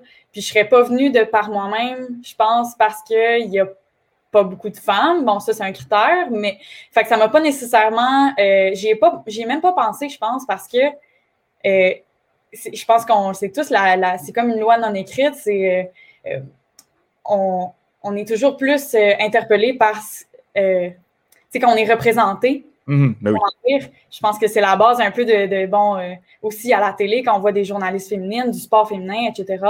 Fait que j'ai pas euh, nécessairement été interpellée, sauf que j'ai quelqu'un qui savait mes compétences. Puis je pense que c'est là, euh, c'est là la différence, c'est d'aller pas nécessairement euh, aller prendre des, des gens qui, en ont, qui en ont pas non plus. Là. Faut pas mm-hmm. faire ben oui, Mais c'est ça, je pense que c'est d'aller chercher des gens qui pourraient être intéressés, ouais. Il mm-hmm. faut dire aussi que, que Club École au, départ est pas là pour juger des compétences. Tu sais, je veux dire, dans le sens où la personne est, étudiante en journalisme euh, à l'UCAM, la porte est ouverte. Donc, tu sais, en, plus, on fait même pas d'entrevue pour aller chercher du monde. C'est vraiment celle qui, désire venir qui, qui, arrive. Donc, ben, tu vois aussi, je, pense que ça, ça vient ajouter à ce qu'Élise a dit je pense que ça vient rejoindre le point de la pression. Comme tu vois, je viens de le dire qu'il fallait que j'aie des compétences alors que je pourrais mhm. être intéressée. Puis je me mets beaucoup de pression, tantôt je ne l'ai pas dit, mais dans le podcast de baseball, pour être sûr que les faits sont vérifiés, sont véridiques, puis les mêmes choses, les opinions, d'être certaine de mon affaire avant de les dire, euh, chose qui n'est pas tout le temps là dans le milieu du sport, je pense. Et eh boy. Ben, c'est marrant, mais moi, j'irais dans. Ben, c'est pas que je suis pas d'accord, je suis quand même d'accord, mais j'irais dans une voie un peu différente. Oui. Dans le sens où je, je veux pas, enfin, en tout cas, de mon point de vue, je veux pas qu'on essaye à tout prix d'avoir des femmes ou qu'on aille les chercher parce que, premièrement, on va peut-être perdre en qualité. C'est comme forcer des gens à venir, il faut que ce soit vraiment une base volontaire, là, sinon ça marchera pas. Puis, c'est important de dire aux gens, on est ouvert aux filles, on est ouvert à ça, mais ça reste que le monde du sport est quand même un monde un peu plus masculin aujourd'hui dans notre société. Puis, je dis pas que c'est normal dans le sens où il faut que ça reste comme ça, mais c'est classique. On le sait qu'il y aura plus d'hommes que de femmes, en tout cas pour aujourd'hui. Ça ne devrait pas freiner les femmes à essayer de rentrer, puis ça ne devrait pas les, les, freiner à dire OK, ben moi, je maîtrise ce, ce sujet-là, je maîtrise ce sport-là, ou j'ai envie de parler de ce sport-là, ben je vais venir. Ils devraient pas, les femmes ne devraient pas se dire OK, mais c'est parce qu'il y a des hommes, je ne vais pas oser y aller. Mais en même temps, les hommes ne devraient pas dire OK, il faut qu'on ait à tout prix des femmes pour avoir une bonne image. Mhm. Il faut qu'on se fasse à l'idée que ça doit être plus un processus naturel qu'une. Euh, moi, enfin, pour mon avis personnel, j'ai trouvé ça un peu particulier qu'on félicite le fait qu'on était les premières femmes dans le club école. Parce qu'on était, parce qu'on était contents. Tu sais, pour vrai, puis on ne on, l'a pas caché, on était vraiment contents d'avoir, tu sais, vous êtes arrivé la même journée, je pense. Tu sais, euh, on, on, était, on était contents. Mais en même temps, on voulait pas le crier qu'on était si content que ça. Mais tu sais, c'était comme une espèce de pression. Mais est-ce que, est-ce que on, aurait dû avoir cette pression-là? Tu sais, est-ce qu'elle était, était naturelle, cette pression-là, ou était saine aussi, tu sais? Ben, je pense qu'elle est inévitable. En mhm. tout cas, dans la société où on est aujourd'hui, elle est inévitable. Mais, tu sais, comme j'ai vraiment apprécié le geste et tout, c'est vraiment fun.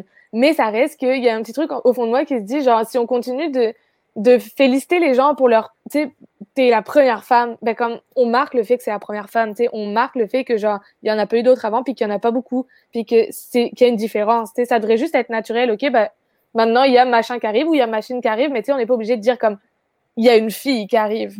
Il y a mhm. une personne qui arrive. Mhm.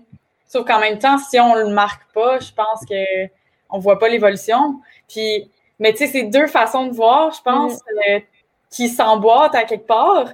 C'est sûr. Mais aussi, je pense que c'est euh, je pense que ça va beaucoup plus loin que les journalistes féminines. Je pense que ça va aussi dans les femmes, par exemple, un match de hockey. OK, il y en a plein des femmes qui écoutent le hockey, mais c'est pas elles qui sont ciblées. Fait qu'on va aller chercher des journalistes qui mhm. annoncent le match des hommes parce qu'il y a plus d'hommes. Mais si on met plus de femmes, il va y avoir plus de femmes qui écoutent le mhm. hockey. Je pense que c'est comme un, une roue sans fin qui fait qu'à un moment donné, c'est partout un peu qui, qui va en avoir là. Mhm. C'est aussi, je pense, à, une différence de fonctionnement parce que j'ai l'impression que les femmes et les hommes couvrent pas le sport de la même manière.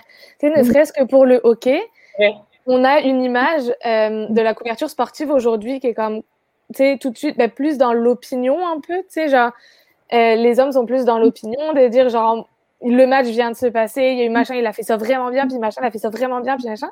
Puis j'ai l'impression que les femmes ont une approche différente du sport qui est pas comparable, mais qui est différente, ce qui fait que pour que le, ça soit plus naturel et que ce soit plus balancé, il ben, faudrait juste peut-être changer le fonctionnement de la couverture du sport et pas essayer d'avoir des femmes à tout prix ou d'égaliser, tu sais. Mhm. Élise?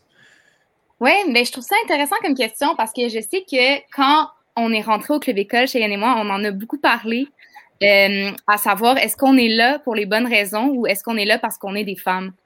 Et donc, ça, ça ramène vraiment tous ces questionnements-là de est-ce que est-ce qu'il faut faire la place aux femmes et forcer ça? Puis, à ce sujet, ben, j'ai l'impression que Cheyenne le, le, mentionne bien du fait qu'il ne faudrait pas avoir à dire Waouh, c'est la première femme et tout. Mais je pense que c'est encore un objectif à atteindre et que pour s'y rendre, il faut qu'il y ait plus de femmes et donc on valorise cette, euh, cette présence féminine-là au sein des, des, des journaux, euh, des journaux sportifs et du sport en général, parce qu'on va se le dire, le, monde du sport est masculin, point. Là. Mm-hmm. Donc, euh, donc c'est ça, je pense que je pense que c'est ça. Je pense que oui, oui, je me suis sentie. Euh, en fait, c'est ça. La, manière dont, euh, dont le Club École m'a approché personnellement, c'était j'ai publié, j'ai demandé euh, à publier un article. Ils m'ont dit oui, puis ils m'ont dit veux-tu faire partie du Club École? J'ai dit OK. Mais il n'y avait pas vraiment eu plus de recherche que ça. J'avais pas senti qu'il y avait eu un processus d'entrevue ou quoi que ce soit. Et je pensais que c'était un privilège dû au fait que j'étais une femme. Et donc, par après, j'ai compris que non, c'est vraiment le fonctionnement du club école. Mais mon premier réflexe, ça a été, ils, ont besoin de femmes. J'ai écrit un article. Je mhm. satisfais, les, je satisfais les critères. C'est parti. Mais c'est ça, j'avais vraiment peur que, euh, justement, le, le désir de, de se diversifier euh, prenne sur, sur la qualité du contenu qu'on produit. Mhm. je, pense que honnêtement, puis tu sais, ça, ça, ça a retravaillé, c'était encore très, très jeune média, mais je pense qu'au niveau du recrutement, le, Club École a des grosses lacunes en, termes de communication. Euh, comment aller chercher, chercher le monde puis bien expliquer le projet parce que c'est vrai que c'est pas clair. C'est vrai, comme je vous dis, qu'on était content, puis on l'a souligné parce que on se le faisait dire, mais dans le sens où t'es journaliste, t'es es étudiante à l'UCAM, point tu veux faire du sport, bienvenue. Donc, c'est ça aussi, c'était comme ça qu'on allait vous chercher. Mais c'est sûr que oui, on l'a souligné parce que on, est content. Puis, euh, comme Cheyenne, tu le mentionnes, euh, vous apportez aussi des points de vue différents. Euh, tu sais, juste dans nos réunions de, gestion euh, quotidienne, Cheyenne détonne énormément, puis par chance, parce qu'elle amène un autre point de vue, euh, elle amène autre chose. Des fois, elle est plus que nous, je sais, tu sais, pour, pour plein de raisons, elle, nous ramène un peu. Puis, tu sais, je pense que c'est nécessaire aussi qu'elle soit là. Puis, tu sais, oui, euh, on, veut que ça, tu sais, que, que, au final, ceux qui sortent du club école soient dans, pas dans une espèce de moule, que tout le monde développe sa personnalité, mais que on, on, soit un peu tous de la même manière, mais je veux dire, notre, notre, notre genre, notre, notre origine forme un peu nos, nos, notre façon de penser, nos opinions, qu'est-ce qu'on apporte dans un groupe. Donc, qu'est-ce qui pourrait être mieux fait? Puis je dis pas nécessairement au club école. On pourrait, on pourrait commencer avec le volet club école, puis on pourrait y aller après avec le, reste. On regarde RDS TVA Sport. Je pense que je pourrais nommer les cinq, euh, les cinq femmes qui sont à la télévision. Tu sais, sur les doigts d'une main à peu près, ou tu peut-être deux. Puis et là, la problématique, si t'es capable de toutes les nommer, c'est qu'il y a un problème. C'est pas, tu il y en a, mais souvent, elles font les réseaux sociaux euh, où, tu c'est des, des, rôles marginaux que les femmes ont à la télévision, surtout la télévision sportive. Euh, qu'est-ce qui pourrait être mieux fait? Qu'est-ce qui devrait être fait pour, pour pallier ce problème-là? Euh, Megan, tu as levé la main en premier. On va y aller avec toi. Euh, ben, J'en ai un peu parlé tantôt, puis c'est dommage, je pense, mais d'abord et avant tout, il faut qu'il y ait de l'intérêt des femmes, il faut qu'il y ait des journalistes sportifs, bon, qui on va pas aller les chercher, là, c'est eux qu'il faut qu'il y ait un intérêt. Puis, euh, il y en a moins que les hommes. Puis, je pense que c'est, comme je l'ai dit tantôt, c'est un peu une, roue parce que pour qu'il y ait de l'intérêt, c'est il faut avoir développé cet intérêt-là. Puis, par exemple, moi, au baseball, c'est parce que j'ai suivi ma famille toute, toute, ma vie dans des terrains de baseball puis dans des stades de baseball. Fait que j'ai grandi là-dedans. Mais pour quelqu'un qui euh, n'est pas, mettons, un public cible, ben c'est sûr qu'il ne va pas grandir en développant une passion pour le hockey, une passion pour euh, le soccer, une passion pour euh, l'équitation, etc. Cheyenne? Ben, moi, je suis quand même d'accord, mais tu sais, ça reste que le sport, c'est pas juste le soccer ou genre le hockey ou le baseball. Genre, la danse, dans, ben, dans le monde des femmes, malheureusement, mais la danse, c'est un sport vraiment beaucoup développé chez les jeunes filles. Les enfants adorent la danse, puis on considère pas ça assez comme un sport. Pour moi, mon problème, c'est pas le fait d'essayer d'avoir autant de femmes que d'hommes. Pour moi, le problème, c'est vraiment la couverture du sport tel qu'on le fait. Parce que si on, on autorisait quelque part une couverture différente du sport, il y aurait vraiment beaucoup plus de femmes qui participeraient. C'est juste que la façon dont, en ce moment, les hommes couvrent le sport tel que c'est aujourd'hui, les femmes ont peut-être pas ont trouvé leur place ou en tout cas ont peut-être du mal à se mettre dans ce moule-là. Alors que si on permettait à ce que le moule soit plus ouvert, puis qu'on puisse avoir une couverture différente, je pense qu'il y aurait vraiment beaucoup plus de diversité dans, le, dans la couverture du sport. Je pense qu'il y a vraiment une hiérarchie un peu des sports, puis c'est dommage, je trouve, parce que je, pense, je pense aux États-Unis, sont déjà beaucoup plus euh, ouverts, par exemple, qu'au Québec. Tu sais, au Québec, c'est le hockey, le hockey, le hockey, le hockey, ça finit plus, le hockey. Puis on ouvre un média euh, sportif euh, aux États-Unis. Je dis pas que je les connais pas, là, les journalistes sportifs, mais il y en a beaucoup plus. puis pour plein de sports différents. Fait que je pense que ouais, il y a quelque chose à faire dans ce que Cheyenne vient de dire aussi, ouais. Mm-hmm. Dans la ouais, c'est ça, en fait, dans la manière de couvrir le sport, oui, il y a une différence. Puis oui, on, au Québec, on est très centré sur, euh, sur les sports, mettons, euh, typiquement masculins. Et c'est probablement pour ça qu'il n'y a pas beaucoup de femmes. justement, au niveau de la représentation, il y a, il y a, presque pas de femmes euh, à la télé qui, qui commentent, qui analysent. Donc, les, les jeunes filles se sentent pas nécessairement interpellées par, par le métier parce qu'ils se voient pas. Donc, oui, il y a vraiment cette roue-là. Puis, ben, comme Cheyenne le disait, là, il y a vraiment cette variable économique de, de du diffuseur que s'il y a des gens qui sont là pour écouter, ben, on va diffuser ce sport-là, tandis que si la danse, ben, il, y a moins, il y a un moins gros public, ben, le, le sport ne sera pas diffusé, puis il y aura moins de commentateurs, il y aura moins d'analystes. Donc, c'est vraiment. Euh, c'est quand même assez complexe comme question parce que, en tout cas, si c'était pas complexe, on aurait déjà l'égalité. Euh, ça, serait déjà réglé, là. oui, c'est ça. Mais, mais c'est sûr que, encore là, ça, ça reste avec euh, la variable de, de l'économie, mais des bourses pour inciter euh, les, jeunes journalistes à, à, se relancer dans le dans l'analyse sportive, sportive et tout ça. Ça pourrait être fait, mais, mais encore là, c'est ça, c'est qu'on a besoin, on a besoin d'un intérêt pour avoir de l'argent, pour ensuite de ça pouvoir donner de la place. Donc, c'est quand même, c'est quand même difficile. Au club école, je pense que déjà là, avec trois filles euh, au sein de, au sein de l'équipe, il y a quand même une, meilleure représentation, puis surtout que, que c'est ça, au début, quand on, arrivait, moi, personnellement, quand je suis arrivée, quand j'ai vu le média, j'ai fait Waouh, quel, quel bon média spécialisé et, euh, et euh, vous savez de quoi vous parlez, vous avez une rigueur journalistique et tout. Et donc, je me suis pas sentie interpellée parce que justement, pour moi, le sport, c'est un intérêt parmi tant d'autres. Mm-hmm. Donc, je me disais, bon, comme je ne suis pas passionnée, je vais pas, je vais pas me lancer là-dedans. Mais je pense que c'est la, la, la, notion, en fait, qu'il faudrait mettre de l'avant au club école, c'est que c'est une école puis vous êtes vraiment là pour pas nous encadrer, mais pour nous aider à nous, nous épanouir dans le sport qui nous plaît. Et peu importe c'est quoi le sport, que ce soit le baseball, que ce soit la danse, que ce soit l'équitation, que ce soit ne mêler. Là. Donc, mm. je pense qu'il y a vraiment cette ouverture-là au club école qui est justement, on a, oui, il y a beaucoup de hockey, il y a beaucoup de basketball, il y a beaucoup de soccer et tout ça, mais il y a aussi toute une autre parcelle euh, qui, qui, est exploitée. Là. Mm Cheyenne?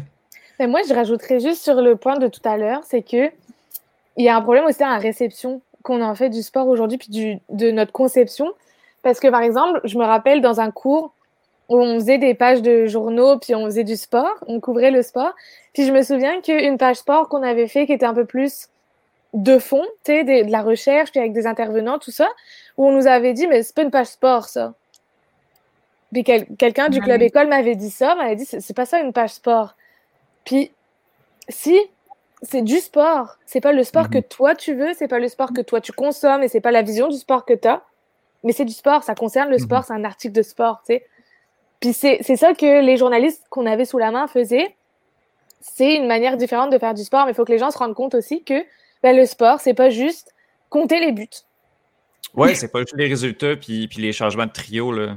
Mhm. Je, pense que c'est ça que, que, j'en comprends. Euh, Megan, ben, en fait, j'allais juste rajouter comme Élise, euh, c'est drôle qu'elle ait dit exactement, exactement le mot que j'allais dire, c'est ouverture. Je pense qu'à la fin, c'est juste l'ouverture.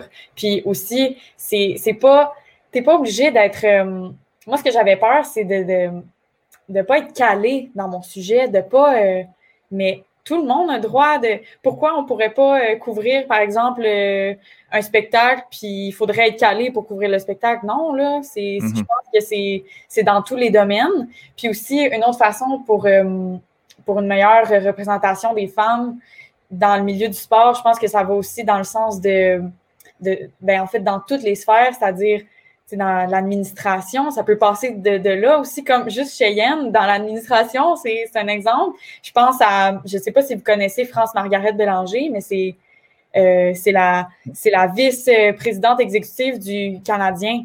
Puis c'est la seule femme aussi à un, un, stade, ben, en fait, pas un stade, un, un poste aussi haut. Oui, c'est ça, dans la LNH. Puis, tu sais, juste, juste ça, c'est, ça montre une évolution, puis ça montre à tout le monde que bon, euh, est capable de le faire, de le faire aussi, même si c'est du hockey, puis même si c'est masculin. Mm-hmm. Mais puis il faut pas s'attendre à ce que les femmes travaillent de la même façon que les hommes aussi, tu sais. Faut pas mm-hmm. s'attendre à ce que, tu sais, évidemment, il y aura des différences tout le temps parce que c'est comme ça, tu sais. Faut pas s'attendre à ce que on passe inaperçu parce qu'on va faire le travail d'un homme, c'est pas ça, tu sais. Genre, Mhm. chacun apporte ses positifs et ses négatifs, puis c'est ça qui doit être encouragé selon moi. Genre. Mhm. Autre chose à rajouter? Euh, parce que pour- honnêtement, je trouve que la discussion était, était très pertinente puis très enrichissante. Euh, ce que je retiens principalement, c'est que euh, je pense qu'il faut le moule, l'idée du moule, l'idée de, de, de faire du journalisme dans le sport différemment, qu'on s'attend à ce que, à ce que les, les femmes fassent peut-être un peu la même chose que les hommes. On s'attend à ce que le, le- le produit soit homogène alors que ça devrait pas être le cas. Je pense que c'est ça que je retiens principalement, mais vraiment, euh, merci beaucoup. Euh, si je me fie à ce que j'entends, le journaliste spécialisé en sport féminin est entre bonnes mains. Donc, euh, Élise Piola, Cheyenne Agoyard et Megan Foy, merci euh, beaucoup pour avoir passé la dernière demi-heure à discuter de cet enjeu. Ben, Merci. c'était fun, là.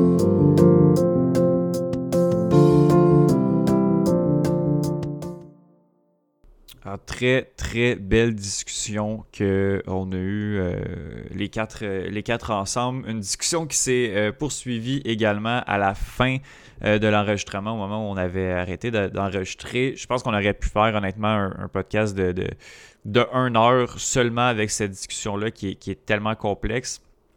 Mais j'ai vraiment, vraiment aimé les points que, que, Cheyenne, Elise et Megan ont apportés. Je les en remercie euh, d'être d'être passés euh, à l'émission également. Je remercie aussi euh, Jean-Lévis Champagne du Royal de Montréal, Vincent Aurélana Pépin pour sa chronique basketball et Johan pour sa merveilleuse chronique sur le curling. En terminant, je vais y aller vraiment, vraiment rapidement de mes prédictions pour les trois, les trois défenses de titre euh, qui, va, qui vont avoir lieu à l'UFC 259 de ce soir. Donc, je vais dire trois noms et je ne vais aucunement m'expliquer. Et puis, euh, on s'expliquera la semaine prochaine avec Faber. Donc, euh, du bas en haut, je vais dire Aljamain Sterling, Amanda Nunes, ainsi que. Ah, Israël Adesanya. J'ai pas le choix. Je vous remercie énormément d'avoir été des nôtres. On se reparle la semaine prochaine pour un autre épisode de D'un bout à l'autre.